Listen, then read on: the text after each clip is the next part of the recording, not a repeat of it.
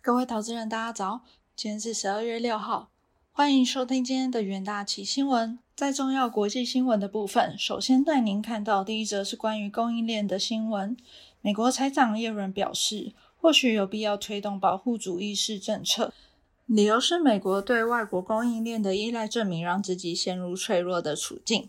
美国需要在国内生产更多关键物资，才能保护自己的经济和国家安全。一人在《金融时报》线上论坛受访时表示。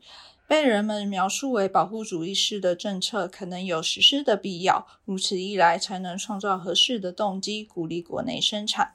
有人还表示，美国当然想和其他国家一起合作，解决依赖供应链的问题。因此，他认为美国自行在国内生产所有东西不是唯一，但在某些情况下是其中一个可能的答案。耶伦上周谈到通膨时曾提及贸易对策，他当时说，关税确实促使美国物价上涨。前总统川普时代实施的某些关税造成了问题，战略方面却找不到实质的理由。耶伦上周四曾在路透的论坛中表示，美国贸易代表处已经开始评估让企业申请降低关税的程序，条件是该产业成本高涨，对美国人民造成的伤害超过关税带来的利益。拜登的政府年初已下令审查半导体、电池、稀土在内的重要矿物、制药及类大领域。耶伦表示，第二阶段审核的产业包含国防。粮食、公共卫生、通讯科技。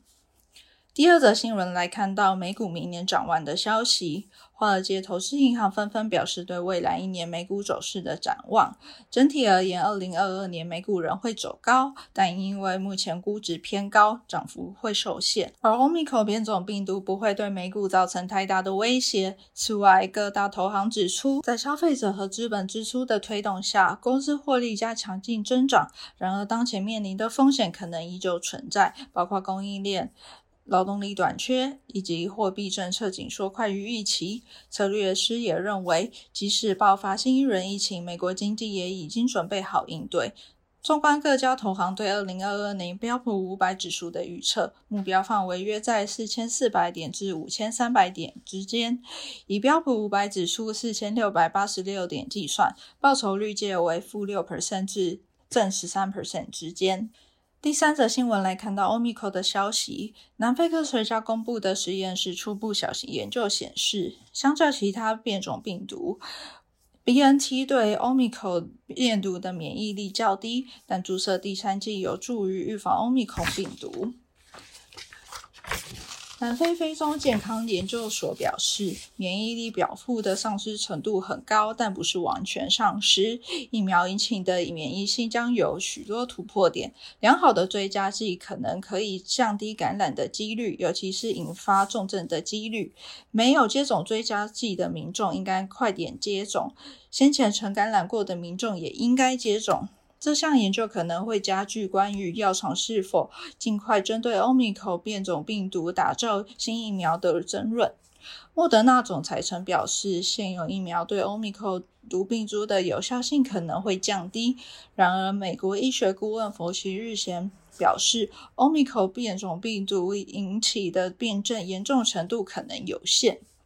Omicron 病毒在南非迅速传播，令大众担忧现行接种疫苗能获得的免疫保护力可可能不足以抵抗新一波疫情。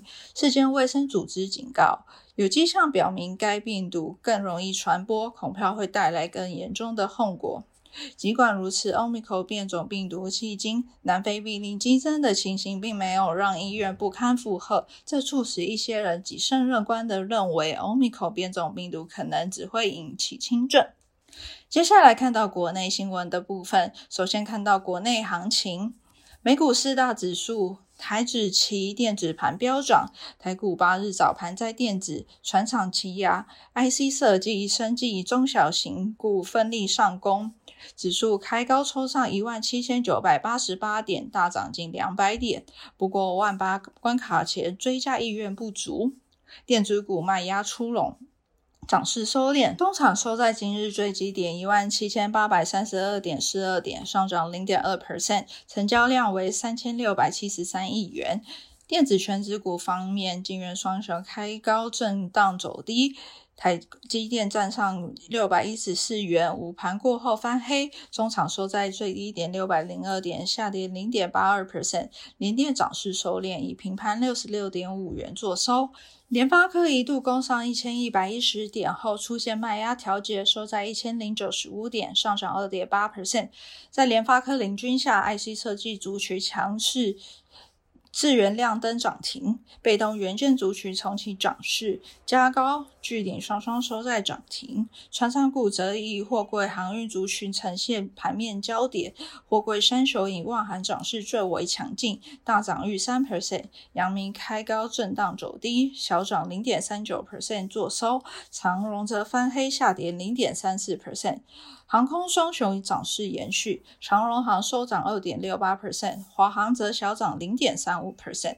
生技族群也成为撑盘要角，高端疫苗涨停锁住，来到两百七十九元。法人表示，台股接近万八关卡后压回，不过指数处于强势格局，且呈多头排列，加上年底将进入法人及集团做账旺季，仍有望维持高档。接下来进入到三分钟听股期的部分，首先带您关注到友达期货。友达十一月营收约为三百零八亿，年成长率为十九点零一 percent，累计一百一十年一到十一月营收约为三千三百八十九点二亿元，年成长率为三十九点九九 percent。近日，友达将于台北国际建筑间建材展中展示首度结合智能微电网与储能管理的建筑整合解决方案，满足全球二零五零年到达近零碳排的诉求。友达积极抢攻跨业商机，除了全球医疗显示器外，更布局零耗材建筑领域。至于面板的部分，因为中国双十一购物节与美国黑色星期五电视销量皆优于预期，推估面板价格已接近触底。友达起价周三中场上涨零点四六 percent，连日红 K 呈现强势多头格局。其次关注到智源期货，智源十一月营收为八点八五亿元，年成长率为八十二点八 percent。智源表示，目前未进入量产的案子约一百五十个，将陆续量产。国内研究机构表示，人工智慧与物联网的结合蓬勃发展，科技化 MCU 需求强劲。智源 IP 建制完整，且在开发成本上也具竞争优势，看好明年营收成长动能。智源委托设计案陆续进入量产阶段，ASIC 量产需求持续强劲，市场投资人密切关注并看好电动车、五 G 等重点领域。智源旗下周三中场上涨九点八九 percent，突破十日均线以长红 K 棒做收。再来关注到联永期货。联友十一月营收约为一百二十点六七亿元，年成长率为五十九点二 percent。联友表示，预估第四季合并营收介于三百六十到三百七十亿元。以十二月接单量人来看，第四季营收可达财测高档。国内研究机构表示，预估联友全年 EPS 将超过六十元。联友系统单晶片产品线持续成长，加上电源管理晶片的供需吃紧，价格上扬的态势持续。加上联友持续推出新的产品，明年毛利率可期。联友旗价中山中场上涨一点一七 percent，稳居长短均线之上。最后关注到华硕期货。华硕表示，全球减碳目标为二零二三年要减碳四十五 percent，平均一年要减碳五 percent。若碳关税扩及 PC，华硕将增加三千万欧元成本。此外，缺料缺口虽收敛至二十 percent。但确认一款料件将无法组成电脑，并表示梅西 ID M 的 IC 大厂掌握缺料变数，预估料矿仍紧迫，直到明年 Q 四新产能运行。除了气候变迁议题造成的潜在风险外，供应链持续瓶颈，更面临严重的筛港问题，劳动力急跳，以致码头缺工，如渔权司机，加上通路库存水位升高，需求下滑。华硕旗下周三中场上跌一点二三 percent，空方压力明显增强。以上就是今天的重点新闻，明天同一时间请持续锁定元大秦新闻。谢谢各位收听，我们明天再会。